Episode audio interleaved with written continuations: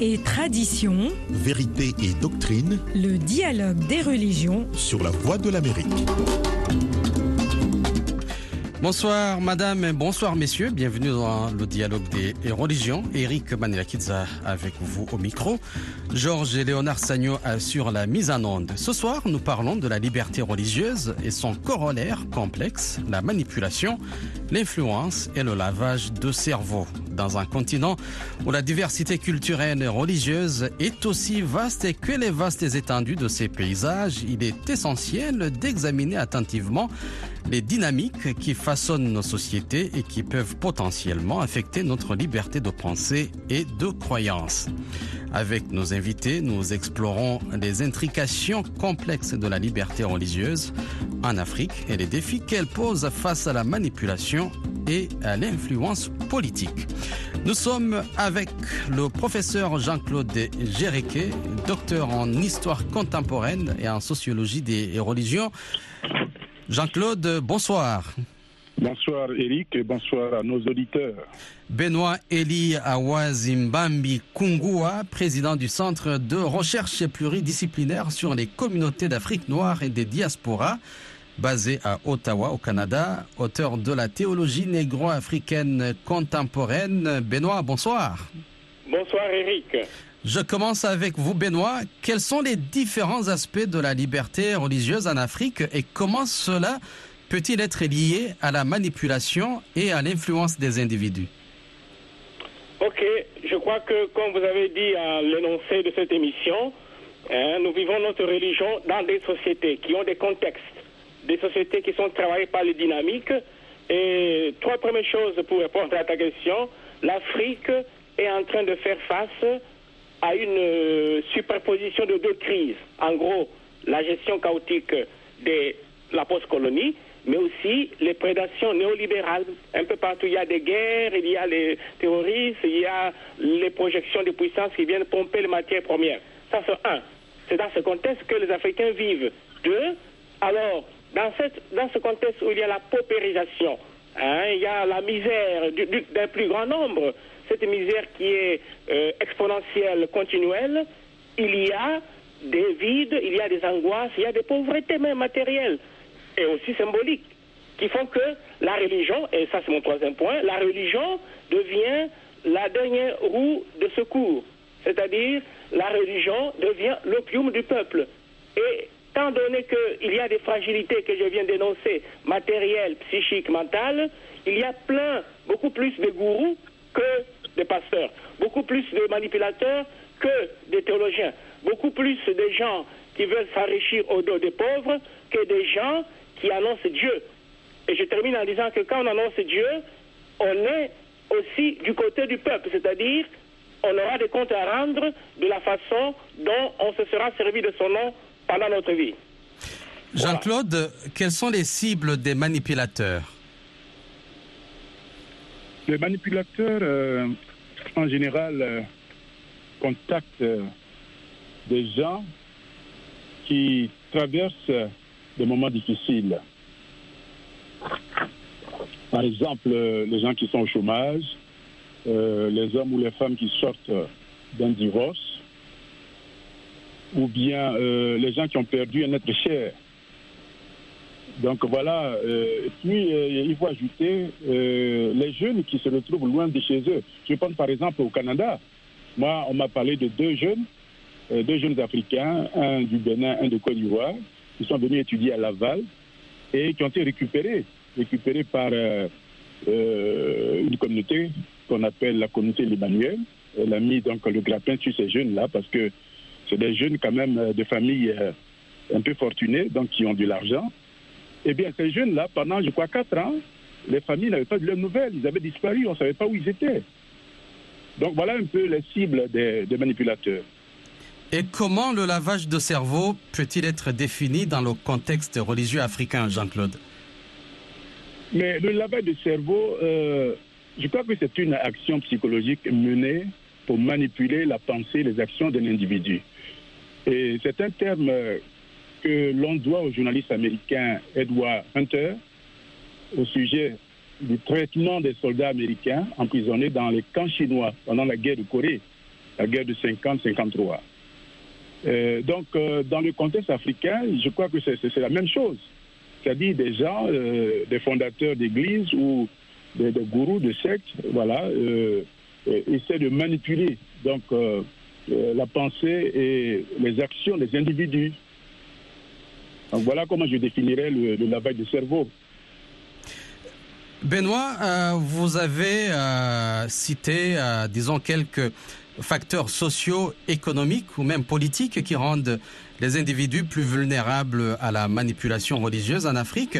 Quelles sont les méthodes couramment utilisées pour conditionner mentalement les adeptes et limiter leur liberté de penser? Tout à fait, Eric, c'est tout à fait bien dit, parce que, étant donné les contextes que vous savez déjà, il y a déjà une grande vulnérabilité. Je pense que c'est le mot-clé de votre question. La vulnérabilité fait que même les manipulateurs n'ont pas vraiment la tâche trop difficile parce qu'ils ont affaire devant eux aux zombies.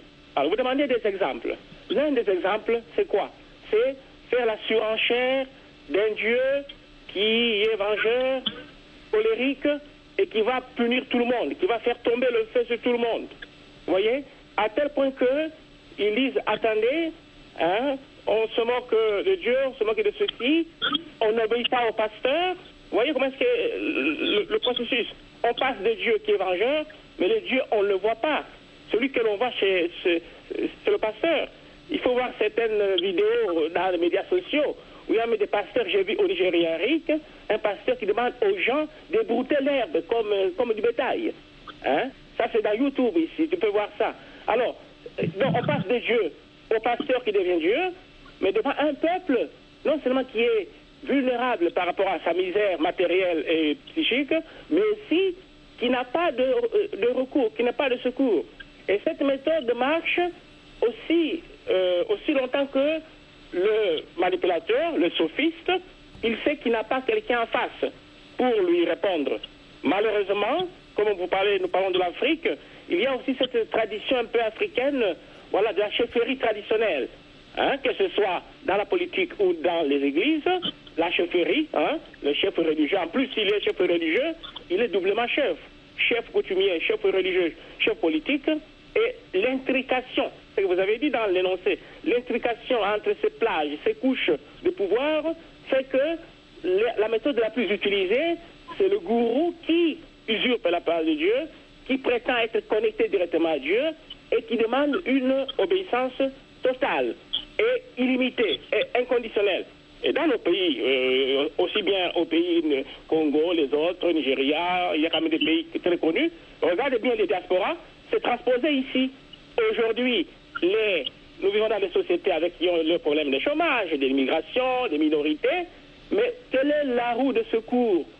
Mais ce sont les églises africaines partout, aux États-Unis, à Londres, à Paris. Mais quand vous creusez, mais c'est effectivement, on rapatrie ces chaînes un peu chefferie traditionnelle et on les macule, on les saupoudre avec un peu de, du catéchisme de poche.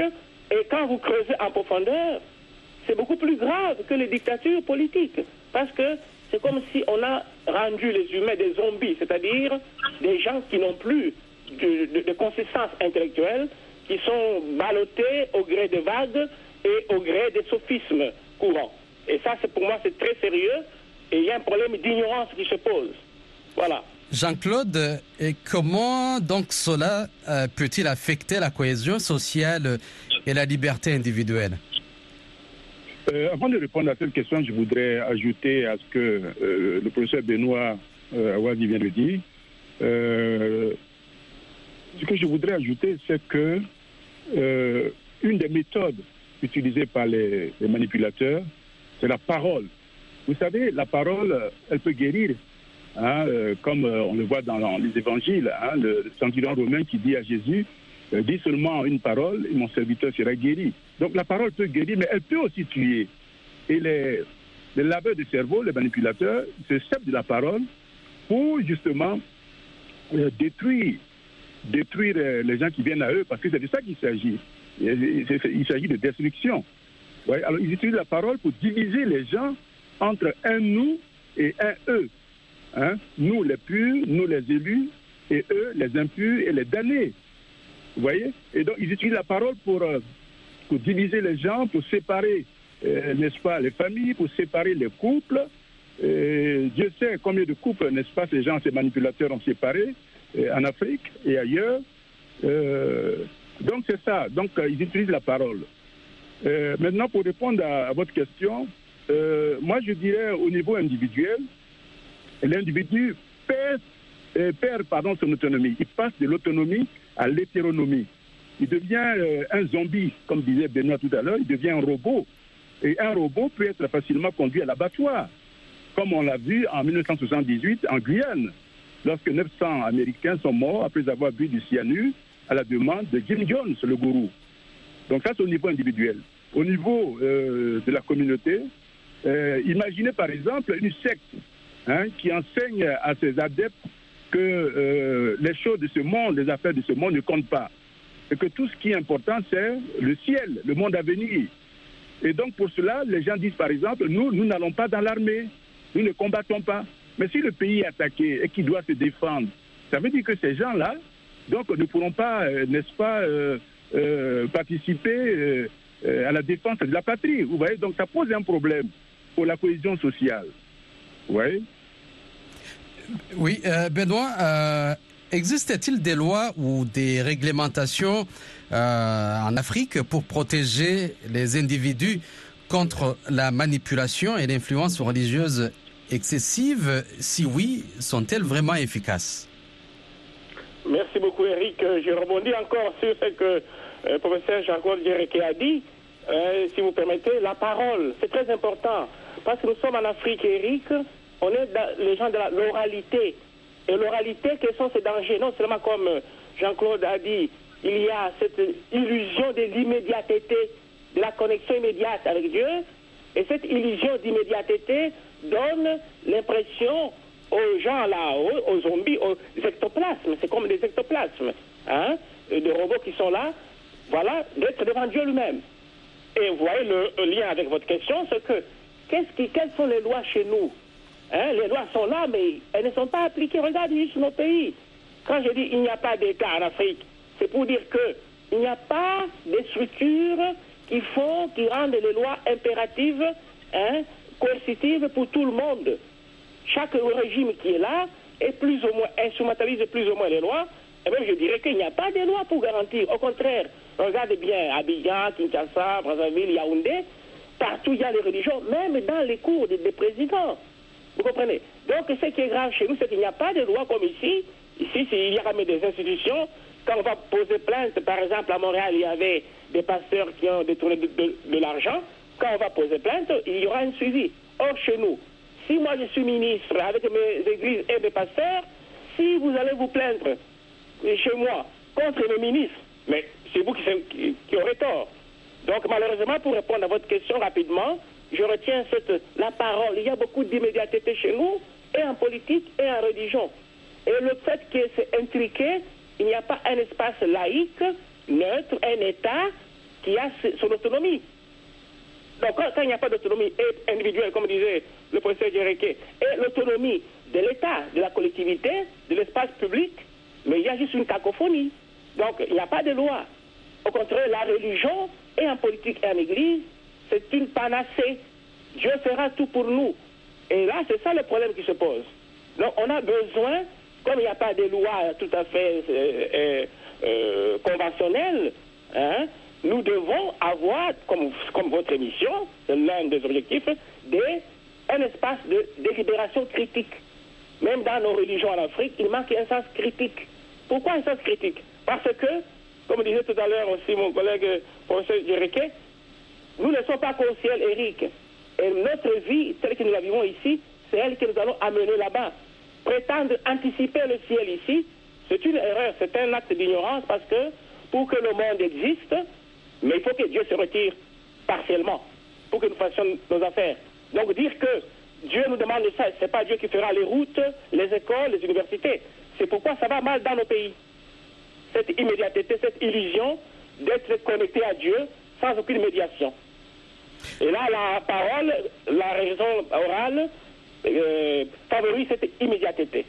Il n'y a pas de médiation écrite avec des États, des institutions qui ont une certaine tradition de vérification, au sens étymologique du terme, faire la vérité et la critique.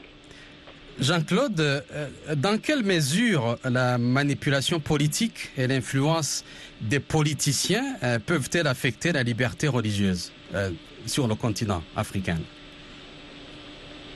Mais, par exemple, lorsque des, politiciens, euh, à court d'arguments, euh, disent par exemple que euh, moi, on ne veut pas que je sois candidat à l'élection présidentielle parce que je suis musulman ou bien parce que je suis chrétien.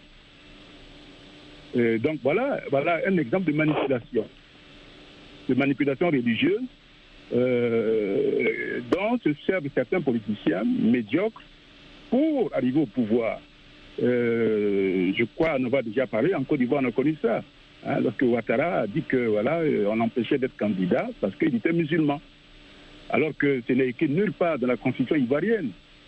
Vous voyez Bon, mais il a utilisé cet argument pour rallier à lui, n'est-ce pas, tous les musulmans, non seulement de Côte d'Ivoire, mais je dirais de la sous-région. Parce que nous sommes entourés de beaucoup de pays euh, où l'islam, justement, est la religion dominante. Le Sénégal, le Mali, le Niger, euh, etc. Vous voyez Donc, il a utilisé ça. Mais vraiment, je, je dirais que c'est- malhonnête de sa part. Parce que, encore une fois, la constitution ivoirienne ne- n'interdit pas qu'un musulman devienne président de la République. Il y a même des chefs d'État qui organisent des croisades de prière, qui font plus des activités religieuses que la gouvernance euh, euh, du pays. Oui, tout à fait, tout à fait. Et à mon avis, euh, je crois qu'il se trompe, le chef d'État, là. Hein, on, a, on a vu aussi justement les chefs d'État qui, qui, qui, étaient entourés, n'est-ce pas, de, pasteurs. Je, je crois que c'est pas ça, c'est pas, c'est pas, c'est pas ça qu'on demande à un chef d'État. Bon, il peut croire, c'est son droit, mais je veux dire, un palais présidentiel, une résidence présidentielle, c'est pas fait pour ça. Hein, c'est pas fait pour ça. Et j'en profite pour dire aussi que, justement, dans nos bureaux, hein, dans l'administration africaine, aujourd'hui, ce qu'on remarque, il y a des chrétiens, euh, voilà, qui, qui, qui, qui, qui, au lieu de travailler, justement, au lieu de, de- de travailler, euh, euh, de, de faire le travail pour lequel ils sont payés, mais ils passent leur temps à lire la Bible hein, ou à réciter le chapelet. De quoi le dire, ce n'est pas, ce n'est pas, ce n'est pas être contre hein, la foi, euh, la religion des gens, mais ce n'est pas, ce n'est pas normal. Voilà, si quelqu'un veut prier, il peut prier chez lui, dans une église, hein, à la mosquée, mais pas au bureau. Mais est-ce qu'ils ne le font pas pour être mieux inspirés et faire mieux leur travail? Oui, mais s'ils prient, s'ils prient à la maison ou à l'église, mais ils peuvent trouver l'inspiration là, à la maison ou à l'église. L'inspiration n'est pas uniquement au bureau. Benoît, quels sont les mécanismes utilisés par les politiciens pour exercer une influence sur les croyants et les institutions religieuses? Euh, Rapidement, en deux minutes.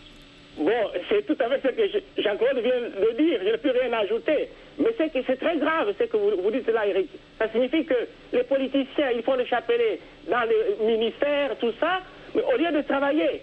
Je veux juste répondre, parce que nous sommes quand même ici en Occident, qui joue avec son travail ici, Eric Dis-moi, qui va s'absenter au travail ici Or, chez nous, comme vous avez dit, ce n'est pas, eux ne prient pas pour avoir l'inspiration. Au ministère de l'Éducation ou ailleurs, tout ça, il y a 8 heures de travail, par exemple, mais on va passer 6 heures en train de faire des chapelets ou bien en train d'attaquer les autres de, l'autre ministère qui ont aussi leurs pasteurs dans des cellules, avec cette illusion africaine que Dieu fera tout à notre place.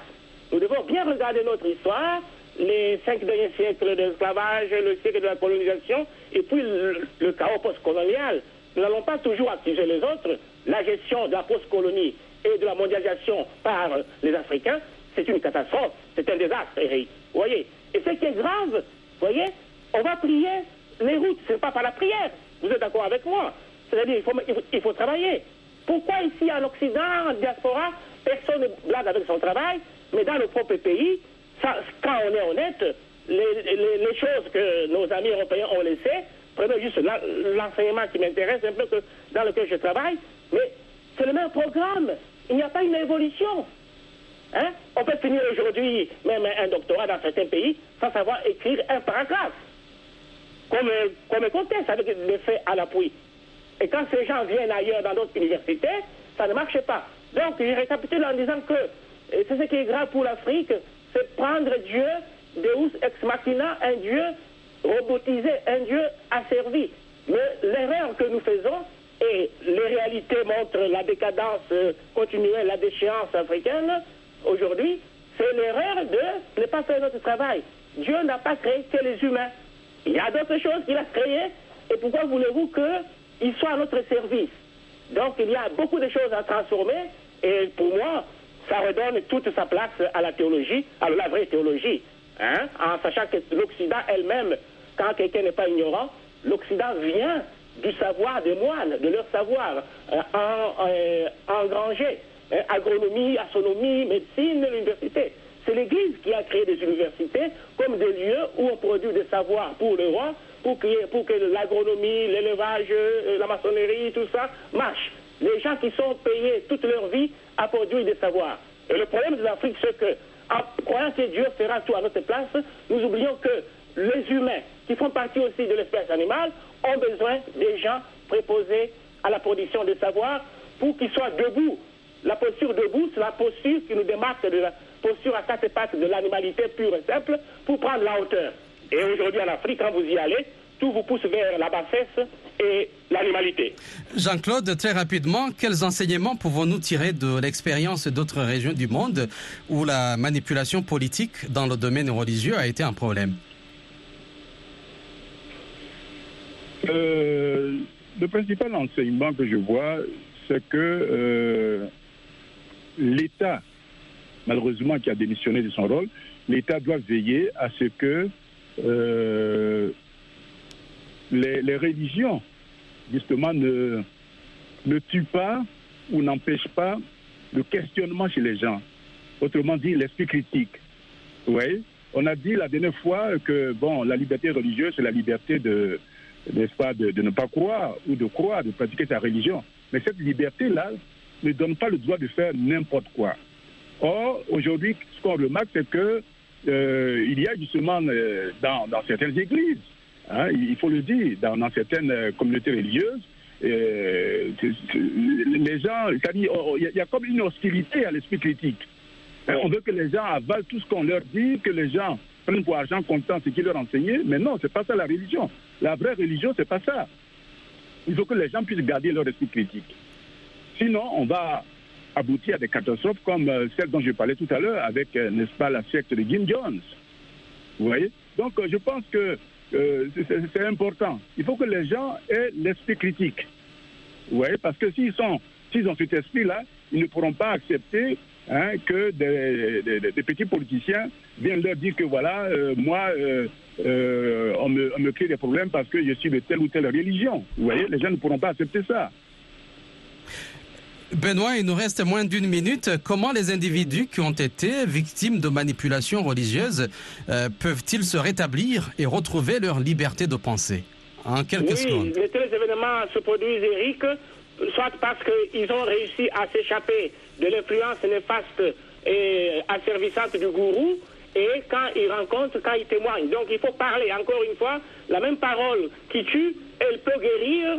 Donc ces individus doivent se renseigner. Ils doivent écouter les émissions comme celle-ci. Et ils doivent aller vers les gens qui ont ce sens critique.